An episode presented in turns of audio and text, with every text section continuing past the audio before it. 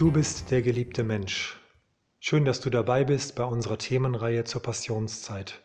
In den nächsten Tagen und Wochen bis Karfreitag und Ostern möchte ich dich dabei begleiten, dieser Wahrheit über deinem Leben neu zu begegnen.